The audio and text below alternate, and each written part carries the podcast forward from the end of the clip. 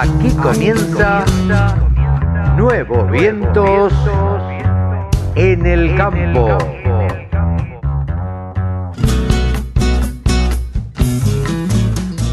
Hola, hola, hola, hola, ¿cómo le va? Buenos días, buenas tardes, buenas noches. ¿Cómo andan mis amigos? Bien, una edición más de Nuevos Vientos en el Campo por la Radio del Campo. Aquí estamos, un sábado más para hacerles compañía, desde las 10 y hasta las 12. Tenemos un programa súper, súper variado. ¿Por qué? Porque vamos a tener una nota con la gente de Bioter, con Marcelo Poli, el coordinador técnico eh, del Departamento de Cerdos. Y vamos a tener a Javier García Guerrero desde España, vamos a tener a Javier Lauría con los precios de los ovinos, vamos a tener a Pablo Adriani, como todas las semanas, con los mercados, vamos a charlar también con el representante de Trayfood en Pehuajó, con José Pallero, vamos a hablar de deportes con Roddy McLean y vamos a hablar también con Verónica Toraza, una em, mujer rural de la República Argentina. Así que vamos a charlar con ellos y, y sin más, no vamos a perder tiempo, arrancamos con música, tanda y seguimos de esta manera.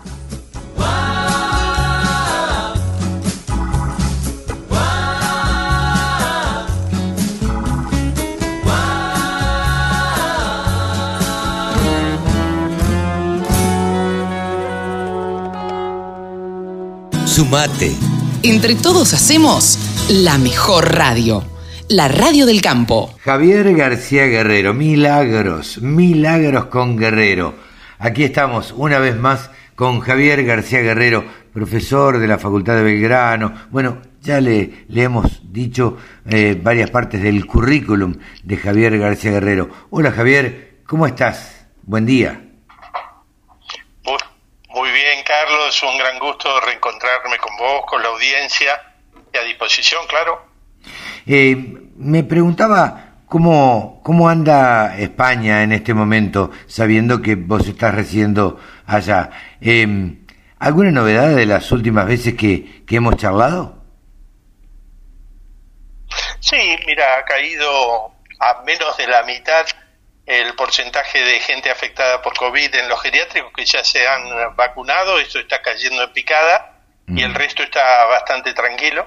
A diferencia de la Argentina, que el escándalo mayor es que las princesas, que como el rey no pueden ser ni siquiera enjuiciados por actos corruptos, están más allá de la ley, han tenido que ir a, Emiratos Árabes para darse la vacuna porque aquí eh, ni pagando ni con influencia se lo podían hacer. En realidad este, ha pasado que el general a cargo del ejército este, se salteó la fila y habiendo sido designado por el propio presidente actual, este, se tuvo que ir de manera deshonrosa mientras los eh, diarios lo tildaban de cobarde por robarse la vacuna. Algunas diferencias, claro, trascendentes con lo que nos pasa a nosotros en Argentina. Bueno, eh, en, acá en la Argentina eh, también hubo quienes se adelantaron en la fila, eh, por decirlo de alguna manera, o quienes se vacunaron de manera VIP, este, Very Important Person. Eh, digo, a ver, esto pasa en todos lados. Me parece que a veces, a veces pienso que, que la corrupción es inherente al ser humano y, y entonces la verdad es que uno se, se revela un poco ante este, ante este tipo de actitudes, ¿no? Sí, lo que pasa es que es lo que se hace con eso. Lo malo es legitimarlo diciendo son personas estratégicas. Me parece que el rey o las princesas para un reino son absolutamente estratégicas. El comandante jefe del ejército también es estratégico. No le valió de nada ni a ellos, ni a los concejales, ni a ninguno de los que hizo. Se tuvo que ir. Me parece que eso sí es una diferencia de trato, ¿no? Sí, sí, sin duda, sin duda.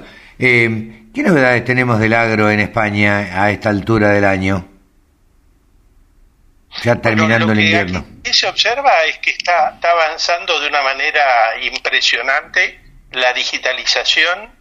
Eh, realmente es, hay nuevos planes de trazabilidad que incluyen a los transportistas, a los depósitos, en realidad el que va a consumir un litro de aceite de oliva puede saber no solamente en qué lugares estuvo, durante cuánto tiempo, eh, si el transporte demoró una hora más de lo que tenía que demorar, sino, sino que además puede saber cuál es eh, la huella de carbono, la huella de agua que generó, el porcentaje de pH que subió durante el almacenamiento, de manera que ya no se está premiando solamente a una marca, sino se está premiando un saber hacer. Imagínate si un frigorífico, por ejemplo, en la Argentina, se incluyera cuál fue el pH o, las horas de maduración, cuál fue el frío que tuvo para bajar este, después de la faena, y uno pudiera decir, mira, en este frigorífico hay menos sufrimiento animal, hay este, una mejor maduración de la carne, con independencia de la marca, esto empezaría a generar un contexto de competitividad que nosotros ya estamos trabajando con un gerente de Syngenta de Uruguay, con alguna gente del Ministerio de la Producción en la Argentina que están interesados en avanzar más allá de la trazabilidad, claro. Claro, claro. Eh, me preguntaba eso mientras vos hablabas. Digo, ¿esto no es lo que se viene en, en la Argentina, en el mundo y en la Argentina también? Sí, pero yo en esto sería la, la velocidad del cambio tecnológico ya no se mide en años. No, no, eh, no. Yo me encontré con, este, con la gente que está en los parques tecnológicos haciendo mechatronic en Santa Fe, haciendo este, más que agricultura de precisión, mucho más allá. Eh, vos imagínate que hoy en una terminal de ferrocarril donde hay miles de personas, se puede identificar con reconocimiento facial en un banco de millones de, de individuos quién es el que está allí en el fondo de la pantalla. Con lo cual, hoy el procesamiento de datos podría ir prácticamente uno por uno cada novillo hasta que llegue a uno por uno cada uno de los clientes. Algo absolutamente impensado, donde alguien quiera decir, mira, yo quiero comer eh, eh, un, bife, estamos hablando de esto, podría ser una fruta, un fideo, lo que sea, quiero comer uno que haya que tenga que haya tenido este recorrido, que sea de tal genética, que venga de tal cruzamiento, que tenga este tratamiento sin sufrimiento animal, que me genere tal pH en tanto tiempo, que haya sido refrigerado de tal manera, distribuido con buenas prácticas, etcétera, etcétera, etcétera, hasta que llega a mí y yo lo pago un precio eh, exorbitante de ninguna manera, simplemente que elijo y van a empezar a mejorar las perspectivas de accesibilidad a estos mercados de los que tengan mejor perfil, lo cual, ya te digo, no se va a vincular, y esto es muy importante, no se va a mm. vincular a una marca, se va a vincular a cuál es el comportamiento de agregado de valor de cada uno de los eslabones que puede estar incluido en una marca o en varias. Claro, claro. Eh, ¿Vos crees que, que, esto es lo que, lo que se viene, lo que ya está, lo que, lo que está llegando y lo que es inminente eh, para, en el caso de los animales, los animales, pero también eh, incluido frutas, verduras, hortalizas, en fin, todo lo que, lo que consumimos? Tan inminente que te decía está interesada gente del Ministerio de la Producción eh, a nivel nacional y, por ejemplo, la secretaria de Ganadería de la provincia de Córdoba está intercambiando con nosotros información, entre paréntesis, la primera mujer en acceder a ese cargo, ah, y con cambios tan copernicanos, como digo, que ni nos, a lo mejor ni los advertimos, como que hoy en la Universidad Nacional de Córdoba la matrícula de ingenieras agrónomas es mayor la cantidad de mujeres que la cantidad de hombres. Y no es porque haya disminuido, la matrícula está aumentando rápidamente, pero con más mujeres que hombres. Eso de verdad que es un cambio copernicano, ¿no? Sí, realmente, realmente es un cambio y alentador, digamos, en este momento donde las mujeres rurales han tomado una potencia y una fuerza eh, inusitada acá en la Argentina y, están haciendo haciendo ruido y están y, muy bien por ellas nosotros tratamos de sacar siempre en el programa a algunas de las mujeres rurales eh, que, tanto trabajo eh, están haciendo en el interior sobre todo eh, trabajando bueno cada una en lo en lo que sabe no esto es realmente muy interesante justamente eh, ayer me lo estaban comentando esto de la matrícula de la Universidad de Córdoba y, y realmente llama la atención porque años atrás era absolutamente impensado. Sí, yo creo que en realidad este, la baja del nivel de testosterona va a llevar a, este, a un, desvío de tanta agresividad y tanto a ver quién es el que se impone y el que gana y el que le torció el brazo, empezará a dar lugar a lo mejor, tengo la esperanza, a discusiones más racionales sobre lo que importa, lo que verdaderamente puede cambiar las condiciones de vida y de, la gente y de los trabajadores rurales. Me parece que tal vez, tengo esa esperanza, esto sea una manera de, dejar atrás algunas actitudes que poco tienen que ver con la producción. Eh, Javier, em, bueno, vos estás en contacto permanente con la Argentina y comunicándote em, en, forma instantánea todos los días.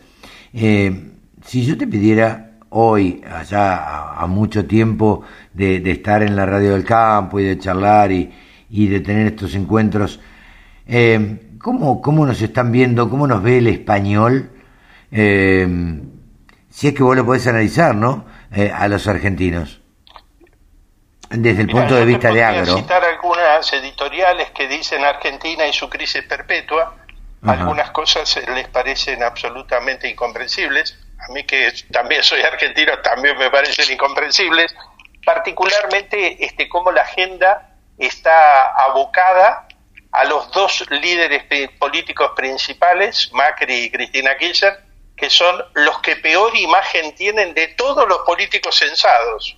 O sea que la Argentina se enfrenta a un múltiple escenario de fracaso, sacando, alguien dice, no, porque está viendo el fútbol en Qatar, no porque usó el vestido de tal color. La verdad que la Argentina lo que a mí parece, y me lo dicen muchas veces, parece un país frívolo, eh, totalmente atrapado en temas que son absolutamente irrelevantes, no digo para el sector agropecuario, para el país. porque en realidad tenemos que estar discutiendo seguramente otra agenda, que yo no la voy a imponer, pero me parece que la dirigencia esta dirigencia que para mí tiene tanto, tal nivel de subrepresentación y de abandono de las agendas propias, este, está, no está dando respuesta, porque a mí no me importa si se reúne con el presidente y dice, no, lo que pasa es que entonces nosotros le dijimos, ¿cuál es la conclusión? Digamos, ¿qué es lo que se negoció?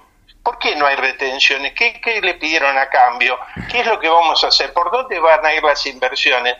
en otros países, y no solamente en España, en Uruguay, por ejemplo, los debates pasan por otro lado, no, no pasan por ahí. O sea, ellos están pensando, como te digo, en una trazabilidad eh, diferente, están exportando carne picada, por ejemplo. Y nosotros seguimos, no, porque fulano, entonces yo le dije y el tipo se quedó. A mí no me importa la anécdota, me no, Claro.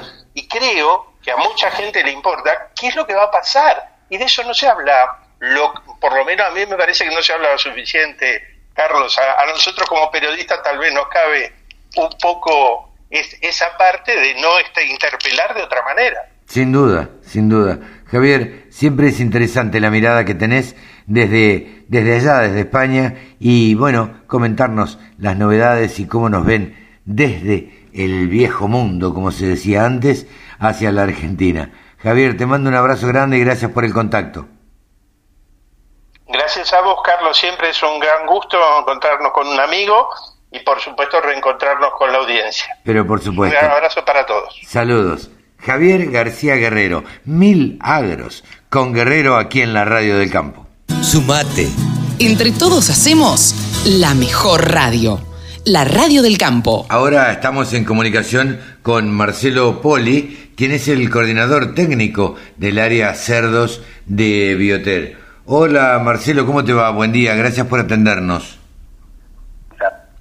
Eh, en principio, Marcelo, queríamos saber, eh, a ver, Bioter presentó un nuevo programa de nutrición High Grow para cerdos en etapas de engorde. Contanos un poquito de qué se trata este producto. El programa High Grow, como bien decís, es un programa nutricional para, para la etapa de engorde este programa eh, arranca, digamos, como un producto del área de investigación y desarrollo de la empresa, en la granja experimental de ubicada en Alberti, en Granja La Lucía. Allí la empresa tiene montada un área experiment una área experimental, en lo que es engordes, en un sistema Wintufin, y el año pasado inaugura lo que es la parte experimental de sitio 1 y sitio 2, digamos, para cachorras, hembras y para eh, también eh, lechones en recría. Bien. Eh, de la experimental, luego de pasar por más de 2.000 pesajes, que son repeticiones en un ensayo, y más de 10.000 animales testeados, y con 30 meses, obviamente, de, desarrollo, surge lo que es Hydro. Hydro eh, tiene como objetivo acompañar desde la nutrición al programa, al progreso genético, ¿no? El, progreso, el progreso genético, como ustedes conocen, los productores, eh, avanza año a año. Si nosotros vemos eh, 13, 14 años atrás, eh, a, hoy los animales a la misma edad tienen mucho más peso, estamos hablando de un 13, 14% más de peso. Entonces, ese avance genético, obviamente, el animal tiene mayor deposición muscular y tiene mayores requerimientos nutricionales. Claro. Entonces, hoy en día tenemos que hablar de trabajar con una nutrición de precisión, que sería trabajar con la cantidad de nutrientes que necesita el animal, digamos, para cubrir un determinado nivel de producción sin déficit ni excesos. Dicho en otras palabras, acompañar ese crecimiento, que el animal exprese su máximo potencial y nosotros nutricionalmente brindarles eh, los aportes para que, eh, digamos, pueda expresarlo y no excedernos. Si no excedemos, es, eh, digamos, estamos perdiendo dinero. ¿no? Porque el animal no lo va a aprovechar. Entonces, lo, con lograr ese punto es lo importante. Y bueno, esto obviamente se logra conociendo el crecimiento de los animales, o sea, las limitantes que tiene ese crecimiento, y uno adapta los programas a esa, a esa realidad. Claro. Eh, decime, eh, si, yo te tengo que pedir de alguna manera, eh, como, como integrante de Bioter, como, como coordinador técnico del área cerdos, una opinión eh, de cómo ves eh, el desarrollo de los cerdos en la Argentina respecto de hace unos años. ¿Cómo, cómo lo podrías evaluar, Marcelo? Bien, o sea, por un lado hay un crecimiento importante en, el área cerdo, en la producción porcina, no solo el número de granjas, sino la tecnificación de estas granjas y, se ve un futuro hacia adelante que la mayoría de las granjas están eh, aumentando la cantidad de madres o algunas duplicando mm. y eh, eso se lleva a que va a haber un crecimiento importante en el sector.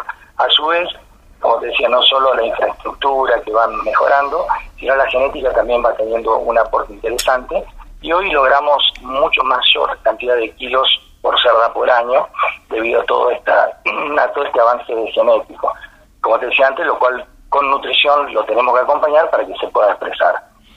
Bien, eh, no puedo no preguntarte por eh, este proyecto que, que, dio a conocer el gobierno y que en definitiva no se sabe si se va a llevar a cabo o no, las famosas eh, granjas chinas o, los criaderos chinos. Esto, ¿qué, te, ¿Tenés una opinión formada al respecto? ¿Qué, qué, qué opinión te merece? Mira, yo creo que o sea, todo lo que sea producción que aumente en un país siempre es importante, ¿no es cierto? Habría que ver la letra chica de esos acuerdos que mm, de todas maneras son cosas a largo plazo, ¿no? Hoy eh, se hablaban de más de un millón de madres o dos millones de madres y es, es, muchísimo, lleva mucho tiempo eh, poder, eh, digamos, llevar adelante ese tipo de proyectos. Y se pueden llevar, sí, obviamente, pero mm, llevan muchos años. Yo creo que por eso digo de la letra chica, porque todo lo que sea producción y exportación a cualquier país le viene bien. Sí, claro, Ahora, eh, el tema es, bueno, cómo está dado todo el contexto para poder, para poder hacerlo. O sea, creo que es muy bueno que podamos exportar carne, que podamos exportar tecnología, o sea, todo lo que se exporte es, es hora de ingresar al país, por eso, bueno, no deja de ser interesante. Ahora, bueno, hay que ver las, después las condiciones que por ahí yo no, no las conozco y por eso no tengo una opinión formada respecto al final de ese proyecto. Ok, eh, queríamos saber eh, cuál era tu opinión respecto a este tema, porque cada uno que hablo y que conoce de cerdos, mm, me, tiento en preguntarle este, cuál es, este, cuál es la opinión. ¿Cuáles son los próximos pasos de, de Bioter Nutrición Animal eh, y qué tienen en mente, en qué, en qué andan. Mira, eh, ahora como te decía, como se inauguró la, el área experimental de eh, sitio 1 y 2, seguramente en, llevan obviamente meses de investigación, van a haber nuevos productos como fue Jairo. ¿no? Eh, seguramente serán para otras áreas de la granja y eh, bueno, siempre apuntando a lo mismo, como el Jairo, a, mejorar el retorno económico de las granjas, ¿no? que es lo que nos permite este, este programa nutricional flexible que hace que, eh, digamos, logremos más kilos a un menor costo. Marcelo, te agradecemos muchísimo esta charla con la Radio del Campo. Como siempre decimos, los micrófonos están abiertos para lo que necesiten comunicar y bueno, te mandamos un gran saludo. Muchas gracias a ustedes, ¿eh? muy amable. Marcelo Poli, el coordinador técnico del área cerdos de Bioter. La Radio del Campo, la mejor información del agro con la mejor música las 24 horas. Javier Labría, saben ustedes, como le decimos siempre, cada sábado, es uno de los periodistas que más saben de ovinos y que se ocupa ahora en Canal Rural, junto al Grupo Guarino, de estar encima de todo lo que sucede en la Argentina eh, con este sector. Un sector que viene creciendo y que todas las semanas genera alguna novedad. Hola Javi, ¿cómo te va? Carlito, ¿cómo te va? Muy buen sábado, ¿cómo andas? Muy bien, muy bien. Eh, siempre con, con, alguna novedad vos. Eh, me decía fuera de micrófono, tenemos algunas novedades y buenas. ¿Qué nos puedes decir? ¿De qué podemos hablar?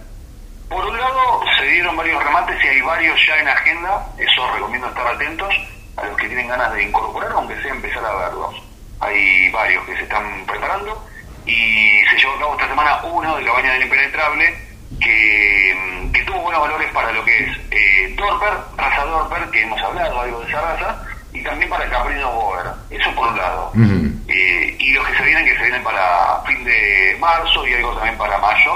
Como primeros, a esta altura del año pasado nada más habíamos tenido, salvo el circuito del sur, un solo remate, que ha sido el de la cabaña Ignibrau, que este año lo hizo de vuelta, con muy, pero muy buenos valores para la raza Texel, pero ahora se van sumando más, lo cual le genera un entusiasmo y hace ver que este furor ovino eh, se, está, se está haciendo notar. ¿Podemos hablar de un furor ovino en la Argentina? Sí. Sí, totalmente. Para mí lo es, para mí lo es. Hay, y es un gran momento, es un gran, gran momento para nuestro país, inclusive no solo en el contexto nacional, sino internacional.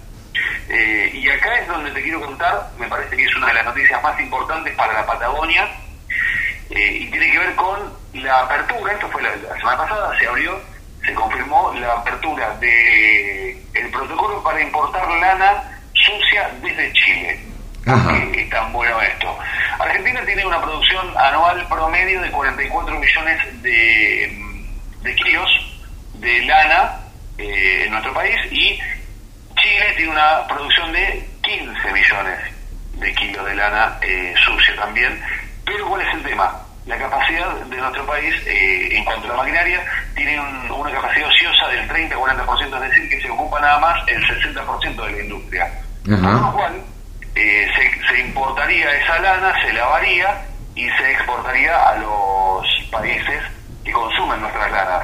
Claro, pero quien la, quien la vende es Chile nos la vende a nosotros, el precio es precio de lana sucia, y nosotros en el caso de eh, procesarla, va con precio de lana, lana lavada, depende cómo, cómo lo requiera el cliente, tenés eh, diferentes tipos de, de, procesos, entonces ahí ya tenés un valor adicional. Eh, y esto tiene que ver también con acuerdos que se vienen firmando con Chile, porque Chile tiene la salida al Pacífico que te permite llegar mejor a todo lo que es el Oriente y nosotros tenemos la salida del Atlántico que nos, nos permite llegar mejor a lo que es Europa. Eh, en algunos casos eh, hay que hacer la ruta larga y en otros se aprovecha la ruta un poco más directa. Sí, claro. Pero más allá, más allá de eso, lo, lo importante viene por acá, Carlos, preguntarte. Bien. Las preguntas que, que surgen es el tipo de lana. ¿Qué lana tienen en Chile? Ajá. ¿Tienen lana en Chile? Sí, tienen, tienen lana, tienen lana y muy, mucha producción, más que todo para la zona de Magallanes, Ajá. esa zona del sur, una zona muy, muy linda, que algún día estaría buenísimo que vayamos, Carlito. Ojalá. Eh, estuve el acercamiento cuando estuve ahí a, a unos poquitos kilómetros del, del canal y ya me volvía loco, del estrecho digo, y me volvía loco, ya quería estar ahí y ver la magnificencia de esos paisajes. Eh, pero volviendo, volviendo dejando de lado lo turístico, eh, lo que tiene la lana chilena es una lana más que todo similar a lo que es de, de Santa Cruz, la zona cordillerana, que tiene una lana tipo 24 micras y media, una lana que hace un poco más cruza, no tan merino, no tan fina como una lana merino que ronda las 17, 16 micras y media hasta 21 por ahí, las más eh, relevantes, después tenés un poquito más, más gruesas, 24 micras, pero ya tienen más que todo ellos una lana cruza, que es muy, o sea, hay muchos mercados interesados en esa lana y poder aprovechar la capacidad que tenemos hoy día ociosa de nuestro país es una gran noticia. Mira vos. Eso es básicamente, esto para los señores que están mirando los números a nivel altas esferas, sí. generación de trabajo, básicamente. Claro. No, no, y no es poca, no es poca cosa, digo, teniendo en cuenta que, eh, bueno, en la Argentina hace falta que la gente trabaje, hace falta ingresos eh, en la población y esto sería de alguna manera generar este trabajo genuino y arraigo. Exacto. Eso es el tema, ese es el tema.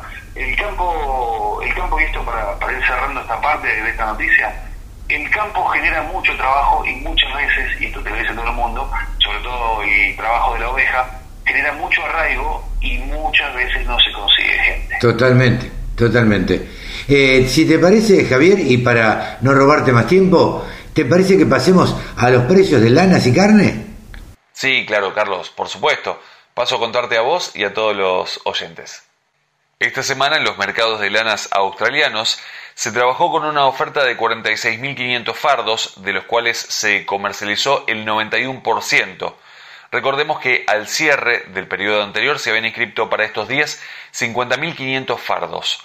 La demanda está mostrando una actitud de firmeza en las subastas, con un interés pronunciado sobre las lanas que están por debajo de las 20 micras, pero si necesitan abastecerse, hay dos razones por las cuales pueden llegar a correrse y tiene que ver con eh, que pueden conseguir lanas un poco más baratas con un par de micras más arriba o no hay tantas manos pujando por lo cual logran cubrir sus necesidades. Esta semana el índice del mercado del este bajó un casi un 2%, tiene que ver también con eh, la paridad entre el dólar australiano y el estadounidense, siendo que la moneda local se debilitó esta semana y podemos observar en instantes cuando estemos viendo los valores en pantalla que hubo una reducción en los valores, pero esto es nada más asociado a la paridad cambiaria. Sin embargo, también se está notando cierto interés que podría llegar a afectar los valores de las lanas por encima de las 20 migras, como estábamos hablando, ya que están mostrando los compradores eh, interés sobre esas lanas para abastecerse a menor valor respecto de las lanas que están por debajo de las 20 micras. En cuanto al mercado para la semana próxima, estará operando el miércoles y el jueves, ya que el lunes es feriado en Australia y se estima una oferta, o al menos hay inscriptos, 50.000 fardos. Si nos referimos al mercado neozelandés, esta semana con mejoras respecto de la semana anterior.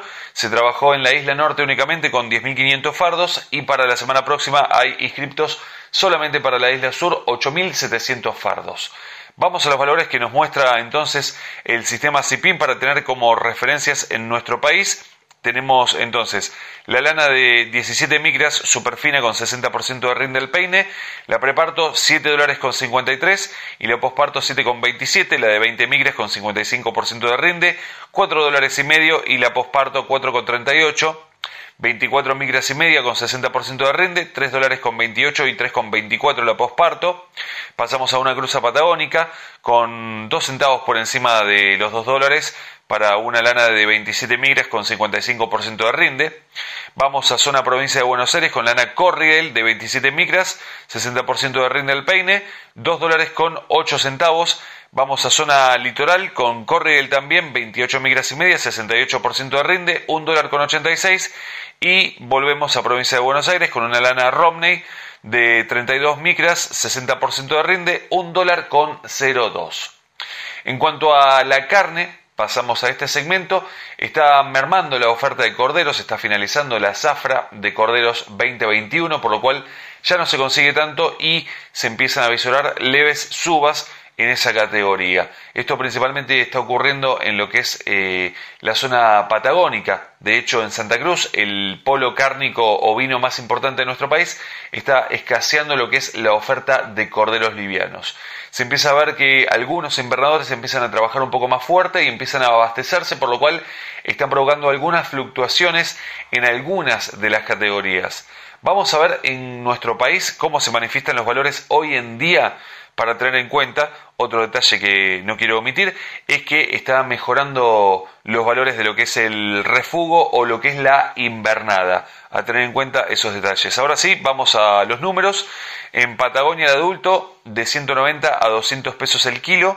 El cordero liviano, 305 a 330. El pesado, 270 a 300 pesos el kilo. Y el refugo, 2.000 a 2.200 y esto es tanto para invernada como para faena y esto es el productor sin IVA puerta del frigorífico.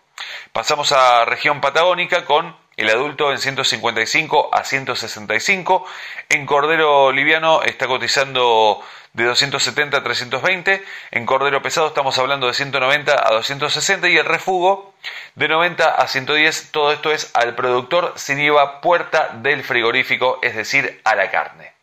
Aprovecho como todas las semanas la oportunidad que me da la radio del campo de invitarlos a sumarse a nuestro Instagram, arroba del sector ovinos, los lunes también a las ocho y media de la mañana en Canal Rural, el micro de ovinos, y por supuesto estamos siempre con mucha información en ovinos.delsector.com. Yo soy Javi Lauría y les agradezco muchísimo que estén ahí del otro lado. Quédense en la radio del campo. 24 horas con contenidos del agro. Llegó la radio del campo. Ahora estamos en comunicación con José Pallero. ¿Quién es José Pallero? Bueno, es el representante de Trade Food en Pehuajó. Hola José, buen día, ¿cómo le va? Buen día, buen día, ¿cómo le va? Es un gusto saludarlo a usted y, a la audiencia. Bueno, para nosotros también es un gusto charlar eh, con gente del interior, como decimos nosotros, o con gente que trabaja en el interior, a pesar de que este término del interior a mí siempre me hizo un poco de ruido, sobre todo habiendo nacido eh, en el interior de la provincia de Buenos Aires. José, cuénteme, más allá de todo, eh, usted está trabajando, representa la firma Trailfood. ¿Qué, ¿Qué recibimiento tuvo o de alguna manera qué aceptación tuvo de parte del público, de parte de los productores ganaderos de la zona? No, no, o sea, yo ya, ya estaba trabajando, o sea, venía trabajando en forma independiente. Eh, y, o sea, hace años. Y bueno, y yo con el tema de, de, Carlos, eh, con, el Trade Food, ¿cierto? sí. con ellos, con la situación es muy buena, con, o sea, respecto al trabajo de, que, que emprendía en este momento, con, con la oficina que, que puse acá en Rojo con Trade Food. Eh, de hecho, yo con Carlos y Tomás eh, veníamos trabajando desde hace bastante tiempo, ¿no es cierto? Claro. Eh, porque la verdad que toda la familia de Castro eh, son excelentes, la verdad. Y comercialmente, ¿no es cierto? Son muy sólidos y muy responsables. Claro. eso le da tranquilidad, eso le da tranquilidad al productor, ¿no es cierto? Le da una, sí, exactamente. Porque podemos llevar adelante los negocios con, con buenos valores eh, y de varias formas, o sea, varias formas de pago, ciertos de contado, a plazos eh, con 7, 15 días en la forma de trabajo. Aparte, y se cumple al máximo en tiempo y forma, ¿no es cierto? Eh, se cumple sea, el tema de los pagos, el tema de la liquidación, porque de hecho se formó un buen equipo desde, o sea, en toda la estructura, desde la empresa, desde los comerciales, en la, parte después secretaria, sea, los, todos eh, los empleos que deben ser de facturación, tesorería, eh, incluso hasta los que se encargan de la supervisión en los frigoríficos. La verdad que un, buen, buen equipo desde a su vez la logística del transporte, desde la salida del campo hasta la salida, hasta el arribo del frigorífico. Claro. Eh, y bueno, y mi parte, y mi parte en todo esto es revisar, cotizar, tratar de cerrar negocio eh, cargar y bueno, y obviamente el tema del pago. José, ¿cómo, ¿cómo está la plaza? A ver, a mí me gusta hablar con, con la gente que vive en las ciudades un poco más chicas y porque son los que tienen el pulso de cómo, de cómo está el productor agropecuario. ¿Cómo, cómo lo nota usted? ¿Cómo, ¿Cómo está? ¿Está contento? ¿Está con expectativas? ¿Está ¿Cuál, cuál, cuál es la sensación? O sea, la ganadería acá en, en, la, provincia de Buenos Aires, o sea, la Pampa Húmeda, eh, yo lo veo bien, o sea, a nivel de la zona pampeana, todo, ¿no es cierto? Eh, la, ganadería está mejorando mucho, o sea, eh, porque la gente, los, o sea, los productores invierten mucho en, en genética, todo, ¿no es cierto? Para mejorar los rodeos Incluso se está dejando mucha mucha vaquillona para, para entorar, eh, mucho vientre. O sea que hay muy buenas perspectivas. O sea, aparte también por el tema comercialmente, o sea, lo que es la, eh, lo que es la exportación, ¿no es cierto? Ya sea de novillo en la Hilton o el tema de la vaca, que, va del destino a China, ¿no con muy buenos valores. Entre todos, eh, a su vez también este último tiempo, bueno, eh, en estos momentos en los filos recién se están están en compra, ¿cierto? Que de hecho también la invernada tiene muy buenos valores. Claro. Eh, y los filos en estos momentos recién se están eh, empezando a, o sea, la invernada, o sea, de hecho estamos en la zafra, está empezando. Así que yo creo que, que la ganadería es, muy buena, o sea, eh, está avanzando, yo lo veo, lo, lo veo bien. Eh, y bueno, por el momento, en estos momentos, el gordo escasea, en, en, como le dije recién, escasea en estos momentos porque, bueno, pues recién se está empezando a, engordar, o sea, llenar, a completar los firmas. Claro. Eh, ¿Hay negocios para hacer eh, eh, en la ciudad? ¿Cómo, ¿Cómo se mueve el pueblo? Porque, a ver, convengamos que todos los que estamos relacionados con el campo, siempre decimos que los pueblos, las ciudades un poco más chicas, eh, se mueven al compás del campo. El hombre de campo es el que motiva el hecho de cambiar un tractor, el hecho de cambiar la camioneta, comprar un auto para un hijo, para su señora, eh, en fin, o comprar una casa, o cambiar una casa, o arreglarla. Eh, ¿Hay movimiento? ¿El productor está invirtiendo? ¿Cómo, cómo lo nota usted? A ver, el, o sea, obviamente estos pueblos eh, viven y, se movilizan por el campo, eh, es algo lógico. Cuando anda el campo, anda todo, anda la ciudad. Claro. Es algo, lógico. Lo que pasa acá también venimos, este año, o sea, venimos del año pasado de una, de una seca, del año pasado, y que continúa ahora la seca eh, por eso mismo, o sea, han bajado mucho la laguna y incluso hay problemas de agua. Eh, pero bueno, dentro de todo, ha bajado bastante la napa, ¿no es cierto? Claro. Pero igualmente, o sea, la ganadería en esta zona compite mucho con la agricultura. Estos, estos campos o sea, son muy buenos, muy productivos y, y bueno, eh, acá ya le digo, se hace mucha, mucha cosecha eh, y bueno, la, pregunta que usted me hacía, obviamente el doctor agropecuario, o sea, invierte mucho en el campo, se mueve el, la casa de que venden eh, tranqueras, alambres, palos, etcétera, o sea, el molinero, eh, todo eso incide, la bombardía, el casa repuesto, y bueno, todo eso incide en el movimiento del pueblo. El, el movimiento del pueblo. Claro. Sí, sí. la verdad que comercialmente, eh, andando el campo, eh, de, o sea, de hecho, como lo vuelvo a repetir, esta zona eh, es toda agropecuaria, así que sí, sí, hay, hay movimiento. José, estamos charlando, estamos charlando con José Pallero, representante de Trade Food en Pehuajó. José, eh, ¿cambió algo eh, al ser representante oficial de la firma Trade Food? Eh, digo, ¿le cambió algo el negocio? Eh, no sé, dígame usted si, si, si le ha modificado en algo este, el hecho de trabajar independiente o representar una firma. Eh, sí, de hecho, a ver, em, eh, influye, o sea, esto una vez que se empiece a, conocer más, ¿cierto? O sea, empieza a, saber que estoy trabajando para, para eh, sí, sí, hay productores que, que ya me han llamado y bueno, de hecho hemos hecho algunos negocios Así que sí, sí, en ese sentido, eh, sí, sí, ha mejorado, o sea, va a ir mejorando con el tiempo, obviamente. Claro, claro. O sea que le podemos decir a, algunos consignatarios independientes del interior del país que tranquilamente pueden comunicarse con Trayfood y, y bueno, y ponerse como representantes si es que así lo desean, ¿no?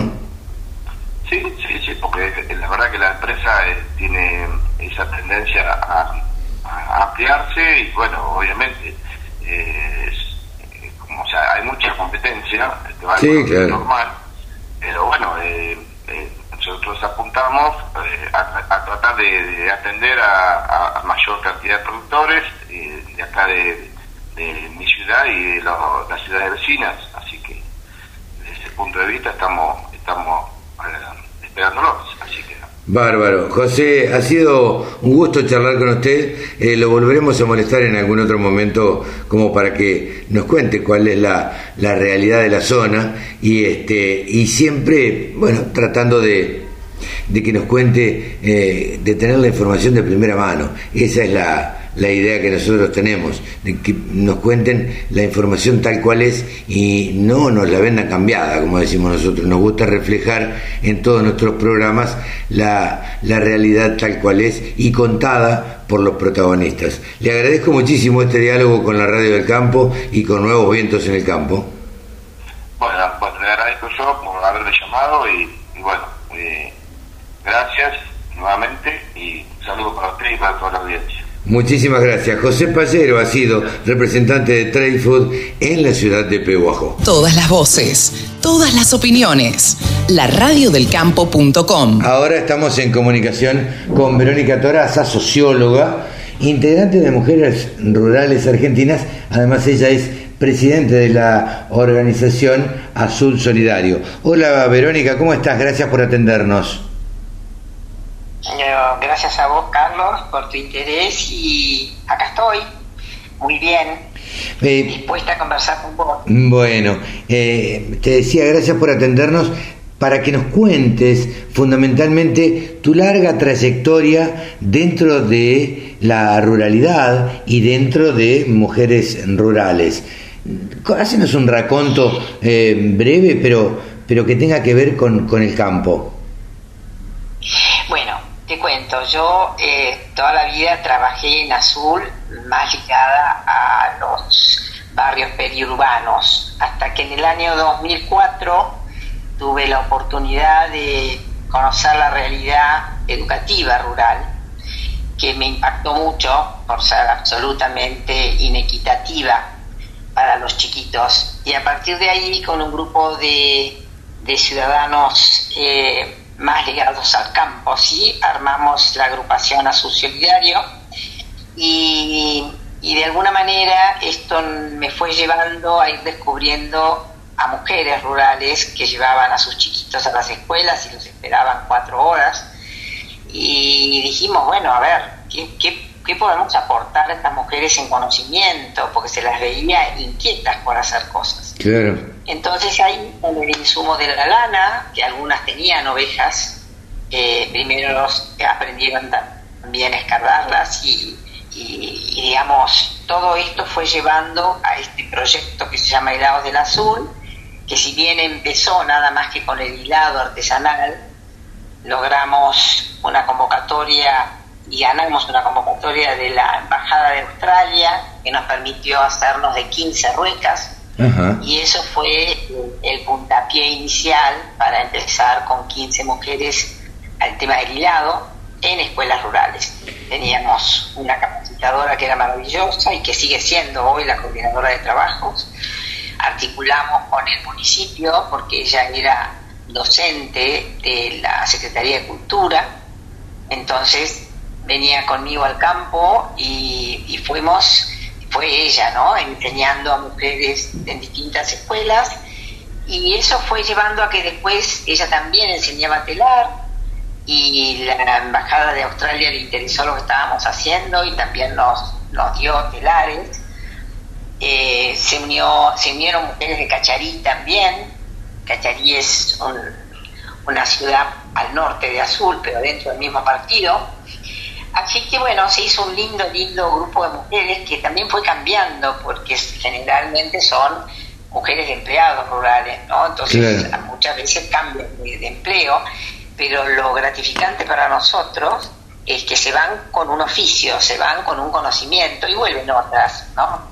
Somos más o menos estables, unas 30 mujeres, y a partir de más o menos ahora 5 o 6 años también empezamos a articular con mujeres de la ciudad, tratando de superar esa brecha, campo por un lado y ciudad por el otro, que es lo que las mujeres somos bastante más, eh, digamos, más flexibles para esto, ¿no? Entonces empezaron las de la ciudad a aprender de las mujeres del campo y las del campo a aprender de las mujeres de la ciudad. Y eso fue algo muy, muy, muy enriquecedor para ambos grupos.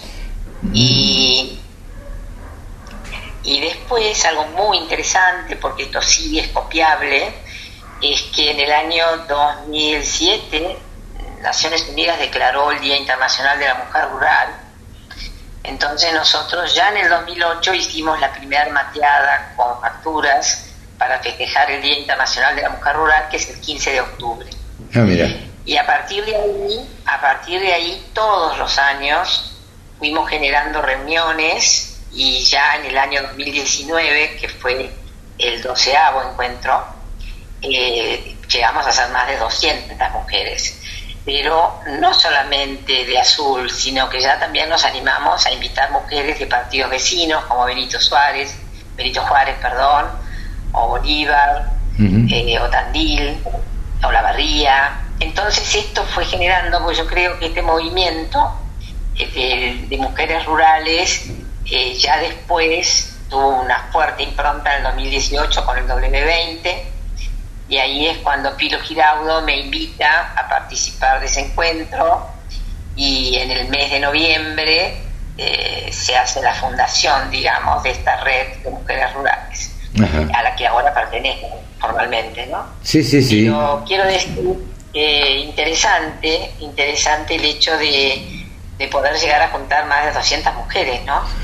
Este, es increíble. Sin duda. Todas las mujeres que viven viven en el campo y hay muchas que, a lo mejor vivieron, han venido muchas jubiladas, mujeres que aman el campo y por razón de que se jubilaron terminaron viviendo en la ciudad, pero se sienten mujeres de campo. Sí, sí, sí, sin duda. es eh. algo muy entretenido para ellas, lo esperan ansiosamente, a punto del año pasado, bueno, obviamente no pudimos hacerlo en el 2020, así que tenemos la esperanza de poder volver a replicarlo ahora en el 2021. Eh, ¿Crees que, se está haciendo lo necesario, lo suficiente, eh, lo ideal eh, respecto de mujeres rurales en la Argentina? No, nunca es suficiente y te diría que estamos muy, muy por debajo de lo que por lo menos serían mis expectativas. La verdad que la mujer de campo es casi invisible y hay que darle visibilidad porque tiene muchas capacidades, realiza trabajos inéditos, increíbles al lado de sus maridos. Yo he visto a mujeres ayudando en cesáreas, ayudando a labrar, eh, además de cocinar, además de ocuparse de sus chicos, además de llevarlos al colegio. Realmente son múltiples y, y creo que son muy poco visibles. Más te digo, nosotros desde Azul Solidario montones de veces charlamos esto, eh, que realmente la mujer de campo, por el solo hecho de acompañar a su marido y estar donde está, debería tener algún ingreso también, porque es muy útil eh, y la verdad que sería un reconocimiento que le empodera como mujer y, seguramente va a ayudar a su arraigo en el lugar, ¿no? Sí, sin duda. Yo creo que la mujer, la mujer en, la mujer rural es tremendamente invisible y muy poco reconocida. Es un trabajo que creo que merece realizarse en todos los ámbitos, a nivel de las empresas del sector, a nivel de los productores rurales, a nivel de los profesionales, tanto agrónomos como veterinarios, porque, por ejemplo, te doy un dato, en la, en la Facultad de Ciencias Agrarias de la Universidad de Córdoba, este año hay más inscritas mujeres que varones. no lo puedo creer, mira. Sí, anda creyéndolo porque esto me lo acaba de decir. Nosotros ayer tuvimos un encuentro dentro de la dentro de la red de mujeres, nos vamos dividiendo las comisiones y somos varias que tenemos una comisión que nos dedicamos al tema de la educación y capacitación en tecnología y demás. Y la verdad que ese dato me lo dieron ayer una de las docentes de esa facultad. Entonces yo digo, yo también fui docente muchos años en la Facultad de Agronomía de, de Azul y de la, de la Universidad del Centro de la provincia de Buenos Aires, y durante 15 años y fue increíble en 15 años cómo aumentó el número de mujeres en la licenciatura de Administración Agraria. Pero increíble, o sea que el espacio está para capacitarse, ahora lo que se necesita que se le dé el espacio para trabajar.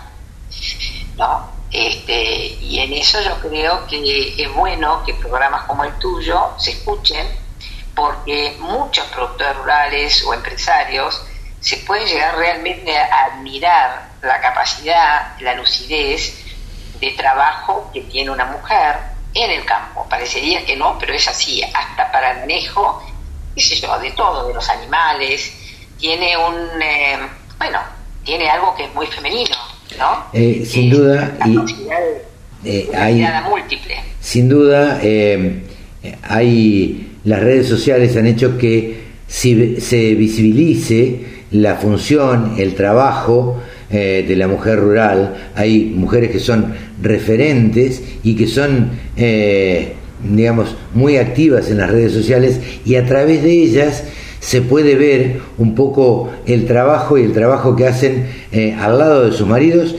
tanto ordeñando, tanto acompañándolo a alambrar, como decías vos, o eh, arriba de una cosechadora o arriba de un tractor. Esto a veces eh, no se podía no se podía ver, eh, era imposible verlo. La mujer tenía que estar en la casa, pero bueno. Es así, es así. Yo creo que está, lo que pasa que obviamente el empleado rural también a veces es como, a mí me ha pasado como que no, les costó al principio, ¿no? Yo cuando me la llevaban las mujeres a Buenos Aires, a, la Feria Caminos y Sabores, que a nosotros nos dio un impulso muy, muy grande, porque en el año 2009 llegaron solamente la anhelada y en el año 2019, Carlos, yo te puedo acercar fotos de la cantidad de cosas bordadas en telar, con diseños propios, tienen su marca registrada en 10 años hubo un progreso increíble, ¿no? Entonces, todo esto, eh, yo creo que en la vida todo es cuestión de oportunidad. Y las oportunidades no vienen solas. Unas veces los descubren, pero las oportunidades tienen que también brindarse. Y yo desafío e invito a los productores rurales y a los empresarios que de alguna manera empiecen a pensar que la mujer que está al lado de su empleado es un capital humano para capacitarlo, reconocerlo, reconocerlo hasta también económicamente. Sí, claro, sí, sí, pagarle. Las empresas, las empresas rurales necesitan gente, gente valiosa, y la gente valiosa a veces se va por falta de reconocimiento, porque se aburren, porque no tienen espacio, porque ellas, la mujer de por sí es emprendedora, ¿no? Porque la maternidad también es una manera de decidir hacer algo tan importante como criar un hijo. Entonces, esa, esa, aptitud natural yo creo que también tiene que empezar a revalorizarse y descubrirse en las empresas rurales. Y se van a dar una gran sorpresa favorable, ¿no? Cuando los productores rurales este, den ese espacio, esa oportunidad para el crecimiento de la mujer al lado del empleado. Verónica, eh, la verdad es que nosotros te agradecemos, a mí me encanta charlar con las mujeres rurales, tratamos de hacerlo siempre que podemos. Eh, hay veces que por falta de tiempo, disponibilidad, eh, no se puede. Hay veces que tratamos de darle el, mayor espacio posible porque creemos y porque y porque mi madre fue una mujer rural también, este, acompañando a su marido, aunque era profesional y que y, y, daba clases en una escuela, pero más allá de eso, bueno, soy hijo de una mujer rural. Y, me encanta el, trabajo que vos haces, eh, te felicito por, por todo lo que andás, porque la gente que te conoce te admira por, por todo lo que andás y por lo que das vueltas y vas para Azul y vas para Tandil y hoy me decías por privado, no estoy en Azul, voy a estar en Tandil y qué sé yo, y tu predisposición para, para contarnos cuál es tu actividad y qué es lo que hacen. Sí, yo más que nada lo que quiero dejar como mensaje que para avanzar y crecer solo hay que proponérselo. Y la verdad que a veces si, esta propuesta viene de los dos lados, es más probable que el avance y el crecimiento se produzcan, tanto a nivel personal como a nivel de empresa. Y este, hoy cada vez más yo no soy feminista, eh, todo lo contrario, mm. yo soy realmente una persona que respeto muchísimo la mixidad y la complementariedad entre el hombre y la mujer, pero la mujer hoy tiene que ser empezada a mirar como un factor de desarrollo y de crecimiento a nivel personal, familiar, empresarial, local, en la escuela, en todos lados, porque realmente tiene actitudes, ganas de hacerlo. Sin duda. Verónica, muchas gracias y los micrófonos de la radio del campo a disposición para mujeres rurales eh, para lo que necesiten. Ah, eso sería magnífico que algún día puedas a lo mejor hacer una entrevista con una de ellas, me encantaría. ¿Cómo no? Con, mucho, con mucho gusto, a disposición. Bueno, Un gran saludo. Muchas gracias, Carlos. Verónica, Verónica Toraza, socióloga, presidente de la organización Azul Solidario. 24 horas con contenidos del agro. Llegó la radio del campo. Pablo Adriani, saben ustedes que es consultor es asesor de empresas en el tema de mercados y ha sido quien ha creado los grupos gurú, unos grupos de WhatsApp que realmente todo el mundo se mata por estar allí. Hola Pablo, buen día, ¿cómo estás? Mira Carlos, ¿cómo estás? ¿Bien? Muy bien, muy bien, por suerte. Eh, finalizando la semana y haciendo como hacemos eh, los fines de semana este programa que hemos dado en llamar Nuevos Vientos en el Campo por la Radio del Campo. ¿Cómo anduvieron los mercados, Pablo, esta semana? yo te voy a dar una perlita esta semana para, para los oyentes que no son del campo. A ver. Los ciudadanos, citadinos. Esta semana hubo un aumento del precio del aceite crudo de girasol muy fuerte, muy fuerte. Subió a 215 dólares eh, la tonelada, 1.450 dólares quedó el precio del aceite crudo de girasol. Y bueno, ¿por qué es importante esto para el oyente citadino? Sí. También para el agropecuario, por supuesto, ¿no? Bueno, el principal aceite que consume Argentina es el aceite de girasol. Claro. El 90% del aceite de girasol eh, está viendo, eh, en, algunos casos, está viendo algunos faltantes en góndola eh, que el gobierno piensa que son las empresas que están reteniendo eh, por una cuestión de suba de precios, pero no, no es así. O sea, las empresas están desesperadas comprando girasol en un contexto en donde eh, el fracaso de la cosecha de girasol ruso y de Ucrania, todo lo que es el Mar del Norte, que son los principales exportadores de girasol del mundo y también de aceite, se sumó, se sumó la, la coyuntura argentina donde no se pudieron sembrar de 100.000 hectáreas de girasol en el LEA. Ahí nace el, el, problema de girasol en Argentina, que se suma se suma a esta crisis de oferta de, de aceite de girasol a nivel mundial. Con lo cual, eh, lo que uno tiene que tener eh, en cuenta en estos, estas situaciones así, es que la industria aceitera está tratando de eh, comprar a full para abastecer la demanda interna y, y después veremos cómo el gobierno se pone de acuerdo con los precios máximos ¿sí? Pero no es un tema para preocupar, o sea, que se quede tranquilo el consumidor, que la industria aceitera está haciendo todo lo posible para hacerse de semilla, moler, procesar y cumplir con las góndolas. Pero es una situación extraordinaria, ¿no? Claro. Bueno, una, una, a ver, una novedad o toda una, una primicia para el, el, sí, para el productor agropecuario, pero también para que afecta a la ciudad. Yo siempre digo que qué ¿Qué, ¿Cuál es el movimiento, Pablo, del productor agropecuario que no afecta a, al hombre citadino? Porque en realidad, salvo que a ver, analicemos esto. Que llueva o que no llueva, al de la ciudad no le preocupa demasiado. Es más, yo a mí me da mucha bronca cuando bronca no es lindo, pero cuando cuando escucho el pronóstico del tiempo en algún canal de televisión y dicen tiempo feo, va a llover el fin de semana. Y yo pienso en los productores agropecuarios que están mirando el cielo y rogando que llueva para que no siga la sequía que está viendo. Entonces, digo, el tiempo es malo para quién, ¿no? Digo, también eso se afecta, afecta a las ciudades. La lluvia es una bendición para el campo en momentos de escasez, como hemos tenido este año. muchas, eh, o sea, nosotros veníamos con un pronóstico de sequía muy fuerte, en Argentina muy preocupante, y, las lluvias de enero y febrero revirtieron totalmente la situación, si bien todavía hay zonas del país que están afectando la seca, todo lo que es el sudoeste de la provincia de Buenos Aires, oeste de Buenos Aires, pero bueno, en general, en términos generales, y como bien vos decís, lo que pasa en el campo termina por, por impactar en las ciudades con una cuestión de actividad económica, buena oferta de alimentos, ¿sí? fíjate vos que eh, fíjate vos que lo que pasó en diciembre con el paro portuario y, mm. los, y eh, fue una puñalada el corazón. Sí. Este, sabés que en ese mes de diciembre, los 15 días de paro, eh, para la redundancia, paralizaron la actividad de las aceiteras, paralizaron el ingreso de camiones.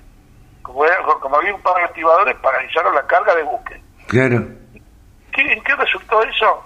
En que la industria procesó únicamente 800.000 toneladas de, de oleaginosa, nada más. Sí, sí. Tenía que haber dado 3 millones de toneladas. Claro, y, y en menores ingresos para el país.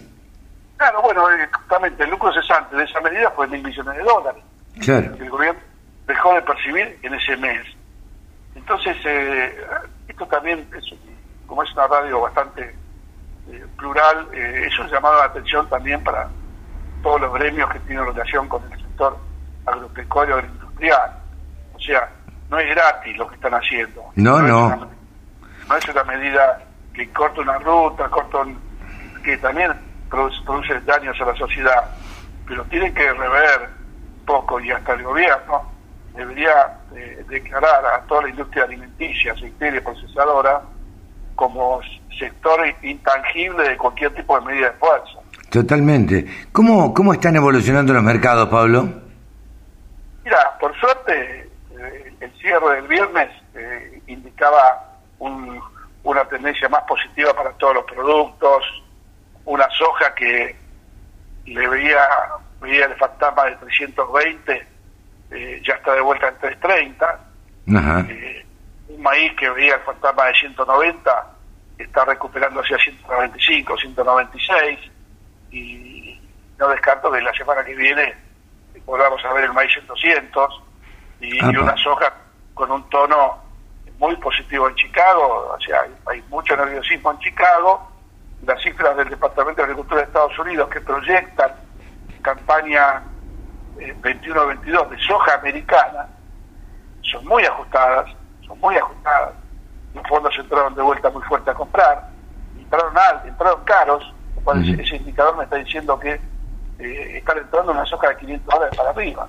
Claro. los fondos comen vidrio por los fondos tienen la posta. Yo creo que en este momento tienen la posta y la posta es que no cierra el blanco en el estimado de Luzda, eh, que veamos qué, pasa el martes que viene, que tiene su primer estimado de producción eh, de oferta y demanda a nivel global. ¿no? es un poco el escenario, una semana muy positiva al cierre, eh, un comienzo de semana que me animo a pronosticar lo que va a ser también positiva para arriba. No, veo escenarios bajistas en el corto plazo. Claro. Eh, la verdad es que, Pablo, me parece que los fondos nunca comen vidrio. Eh, y por otro lado, recordarle siempre al productor, a ver, como dice un gran amigo que sale por esta radio, los árboles no crecen hasta el cielo.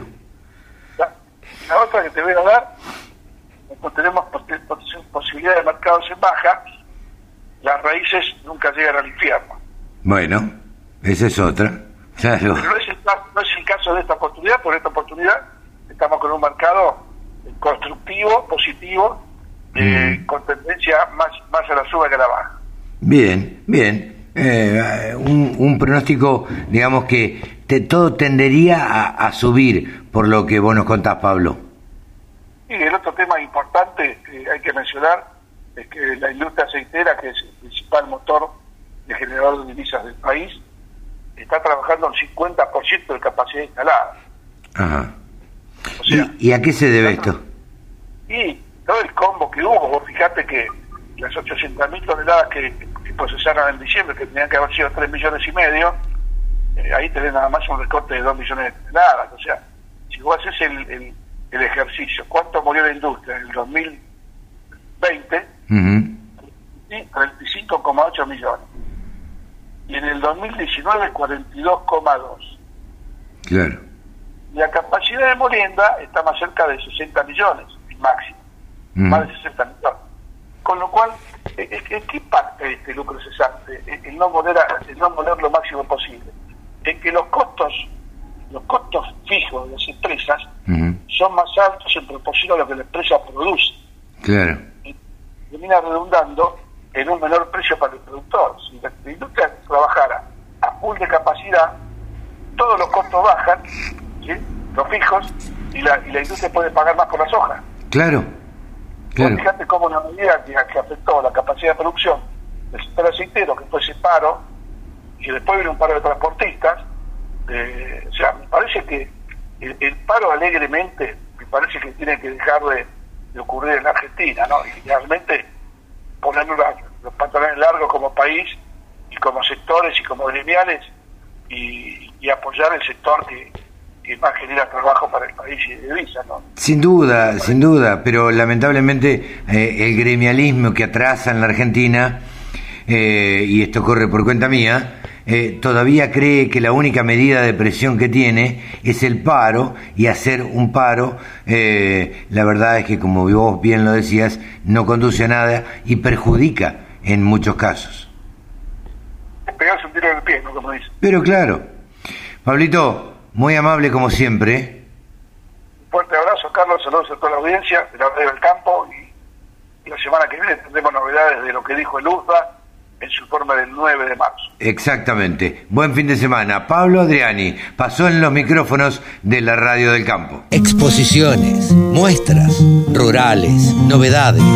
Toda la información en laradiodelcampo.com. Saben ustedes que desde hace un tiempo queríamos tener una columna de deportes en la Radio del Campo, o mejor dicho, en Nuevos Vientos en el Campo, aquí los sábados a la mañana y los domingos al mediodía que tiene la, la repetición. Bueno, Roderick McLean, hijo de un gran amigo, eh, se dedica al periodismo deportivo. Hola Roddy, ¿cómo te va? Hola Carlos, ¿qué tal? ¿Cómo estás? Muy bien, muy bien, por suerte. Eh, como vos sos un especialista y a mí eh, casi, casi no leo deportes, contanos qué, qué nos dejó esta semana que está terminando eh, y qué se viene para la próxima semana.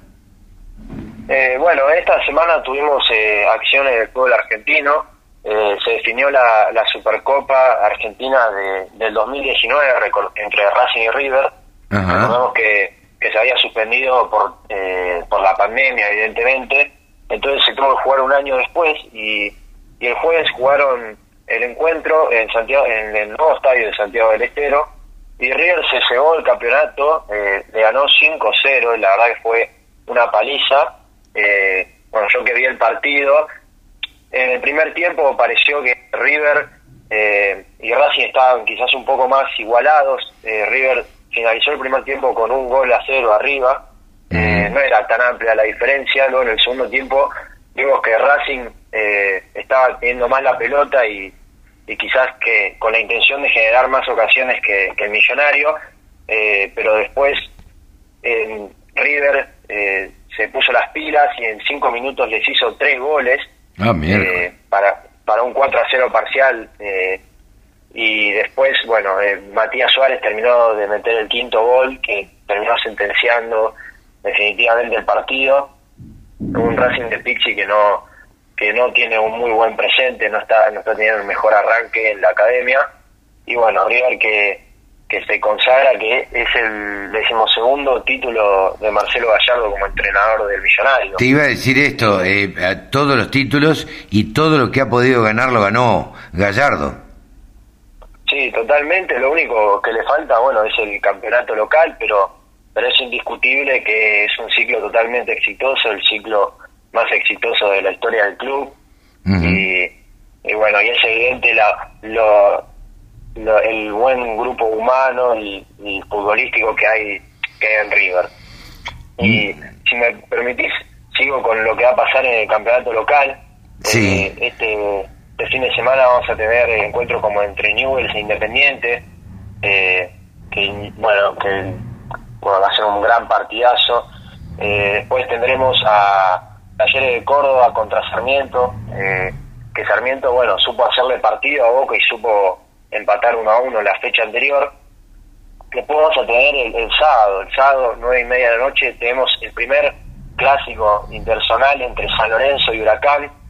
San Lorenzo y Huracán que ambos están en, sus zonas, están décimos. San Lorenzo que bueno, viene de perder 4 a 0 contra Central Córdoba en su cancha. Y Huracán que también viene de, perder y, no está teniendo un buen presente como San Lorenzo tampoco. Así que, bueno, va a ser un, siempre es un clásico, entonces va a ser un partido muy entretenido de ver seguramente. Eh, Rodi, tuvimos actividad en tenis también en la semana. Así es, tenemos, tuvimos el, abierto de Buenos Aires. Eh, el, abierto de Buenos Aires, justo ayer jueves, eh, ganó el Peque Schwarzman en los octavos de final, ganó al eslovenio Klein 6-4, 6-2 y Francisco Cerundo le ganó al francés Paire eh, por 4-6, 6-3 y 6-1. Quiero destacar la mala actitud que tuvo el francés en los últimos dos puntos eh, del último set del partido, eh, que se, se enojó pues, porque el árbitro le cobró le cobró una pelota afuera y, a partir de ahí se enojó y regaló dos puntos y encima escupió en el piso eh, que bueno, será una penalización muy grave la que va a recibir el, francés. Claro, te iba a decir, esto, esto en general es penalizado. Sí, totalmente. En el tenis eh, sabemos que son, son muy estrictos con, con las reglas. Eh, la primera que tanto como gritar de más o romper la raqueta es una penalización y escupir en medio de todo este tema de la pandemia, eh, escupir está mucho, está muy mal visto y, y bueno, va, va, a recibir una penalización evidentemente que todavía no se concretó bien eh, cuál va a ser. Bien. Y, bueno, ahora... Sí, decime, No, te decía, eh, a ver, ¿cómo eh, evaluás la situación deportiva de la Argentina en medio de esta, de esta pandemia? Porque a mí me da la sensación, para los que no somos amantes del deporte, este, ni, ni lo practicamos tampoco, digo que todavía como que se largaron los deportes pero a medias. No sé si, si, si los periodistas deportivos tienen la misma sensación. Y yo creo que depende, ¿viste? Es como muy... Eh, es como que es muy... depende mucho de cada caso. Eh, sí siento que eh, hay un nivel más bajo en general, eh, pero hay muchas sorpresas. Eh, el, otro día en el Abierto de Córdoba, Juan Manuel Cerúndolo, de 19 años, ganó su primer torneo ATP y lo ganó contra Ramos Viñolas, que Ramos Viñolas llegó a estar entre los 20 mejores del mundo y, y apenas tiene 19 años. digamos, hay casos muy particulares, pero sí noto como una un bajón de nivel en general. Pero eh, obviamente yo creo que con el correr del tiempo eh, se irán mejorando y adaptando. Además, eh, hay una sobrecarga de, partidos, de torneos, ¿viste? el torneo de acá, el torneo de allá, un calendario muy cargado. Entonces yo creo que el hecho de que haya un calendario muy cargado genera fatiga en los jugadores y bueno, eso hace a, haya lesiones, un el bajón de nivel que, bueno que venía comentando eh, yo creo que son esas las principales causas pero también eso nos ha permitido encontrar a deportistas que quizás la ambición es tanta que no importa la cantidad de encuentros que jueguen dan su mejor nivel y eso bueno los ayuda a exponerse a, al mundo y a demostrar sus capacidades eh, ¿Alguna otra información, Rodi? Eh, bueno, que iba eh, Schwarzman, que pasó a los cuartos de, la Argentina Open, eh, jugará contra el español Jaume Munar, y bueno, Francisco Cerúndolo, hermano de, Juan Manuel Cerúndolo, el hermano mayor, va a jugar contra el español Pablo Andújar, también por los cuartos de final. Y si, si querés, te hablo un poco de, volviendo al fútbol, hablando de Barcelona contra Sevilla, el equipo de Lionel Messi que, que supo remontar un 2 a 0 en la, en la Copa del Rey, eh, en la vuelta de la semifinal de la Copa del Rey. Eh, y pudimos ver a un Messi muy alegre con su equipo y justo lo quería comentar porque la semana pasada hablamos, eh, te comenté que era lo que opinaba sobre si iba a seguir o no en el Barcelona. Sí. Y, a mí me parece que este triunfo que lo acercó a una nueva a una nueva final que hace mucho no, no juega el Barcelona, no está eh, por disputar un título, eh, creo que esto lo acerca un poco más a Messi con la opción de quedarse en el Barcelona. Eh, en España, en el en el Chiringuito del Jugón, es un, un programa allá, comentan que si ganan este título es muy probable que Messi se quede. y yo, yo coincido con esa opinión. Claro, pero eh, pareciera, a mí me da la sensación, que el estado de ánimo de Messi depende de si gana o si pierde. Eh, y yo, yo, creo que yo creo que es así, porque digamos Messi tiene 33 años. Eh, a esta edad, obviamente está más cerca del retiro y por más que el buen estado físico que tenga, su nivel va decayendo eh, con los años. Ya no corre como antes, ya no, ya no tiene esa velocidad para amagar que tenía eh, años atrás. Y, digamos, él necesita tener un equipo alrededor. Ya el Barcelona no puede ser dependiente de él. Eh, Messi tiene que depender del equipo, tiene que tener jugadores que sean desequilibrantes y puedan resolver partidos por ellos mismos sin la necesidad de que esté de que esté la pulga jugando. Sí, sí, sí. Entonces, por eso busca equipos más competitivos. Pero evidentemente si le da un equipo eh, competitivo y que y que no no tiene que ser Messi dependiente, eh, eso le, lo va a convencer y le va, va, va a permitir que él opte por quedarse. Claro, claro, claro. Eh, bueno, Rodi, la verdad que completito el informe. ¿Te queda algo en el tintero? Eh, bueno, te cuento eh, sobre automovilismo. El Top Race eh, terminó el fin de semana pasado. Eh, Matías Rossi se consagró campeón en Buenos Aires con 211 puntos. Segundo quedó Franco Girolami con 185 puntos. Y tercero, bueno, quedó Diego Azar con 183 puntos. Matías Rossi que supo ganar cuatro carreras y y bueno, se llevó el Top Race y la semana que viene vamos a estar comentando un poco sobre el TC2000 que arranca el 14 de este mes. Bien, bien, bien, así que en dos semanas arranca el TC2000 y bueno, una de las categorías más tecnológicas que tiene la, la Argentina. Rodi, te agradezco mucho este informe deportivo. Carlos, muchas gracias a vos por el espacio y bueno, que esté muy bien. Y seguimos. A todos nuestros oyentes. Seguimos, seguimos el próximo sábado. Roderick McLean, periodista deportivo, pasó en los micrófonos de la Radio del Campo. Sumate. Entre todos hacemos la mejor radio, la Radio del Campo.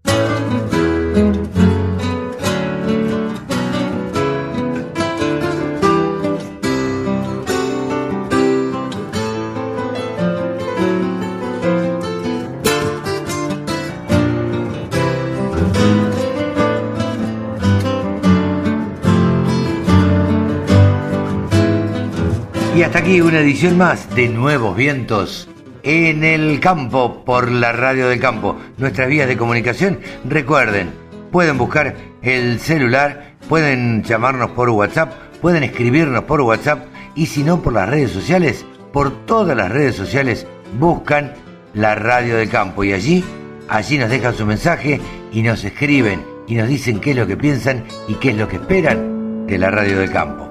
Chau. Que lo pasen bien. Gracias.